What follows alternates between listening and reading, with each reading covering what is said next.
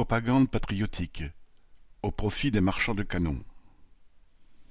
Mercredi 9 novembre, après avoir visité un porte-hélicoptère, Macron s'est exprimé devant un parterre de militaires et de hauts fonctionnaires à Toulon.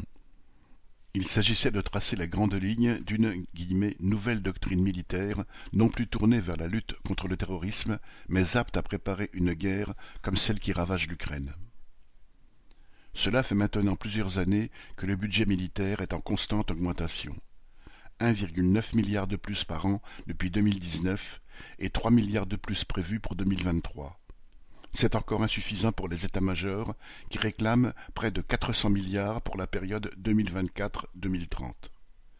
La guerre en Ukraine, scrutée sous tous ses angles comme une répétition, permet de justifier ces sommes folles, puisque Macron a effectivement annoncé que l'augmentation allait se poursuivre.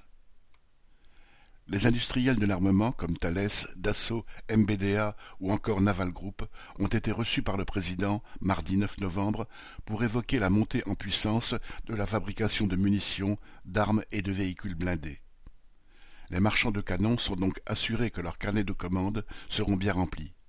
Les travailleurs sont priés de se serrer la ceinture et d'accepter d'ores et déjà des sacrifices au nom de la guerre. Les capitalistes de l'armement, eux, se voient promettre des profits toujours plus importants. Dernier point du discours présidentiel, et non des moindres, la propagande militaire, pudiquement rebaptisée « réarmement moral de la nation ». Faisant la comparaison avec la crise du Covid, Macron a évoqué l'augmentation du nombre de réservistes et son projet de service national universel. Si l'heure n'est pas encore à la militarisation de la société et à la mobilisation générale sous l'uniforme, la préparation des esprits a, elle, bel et bien commencé. À l'heure où Macron tente de créer une union sacrée pour faire croire aux travailleurs qu'ils se sacrifient pour leur pays, il est indispensable de se rappeler la formule d'Anatole France prononcée au lendemain de la Première Guerre mondiale On croit mourir pour la patrie, on meurt pour les industriels. C'est plus que jamais d'actualité. Camille Paglieri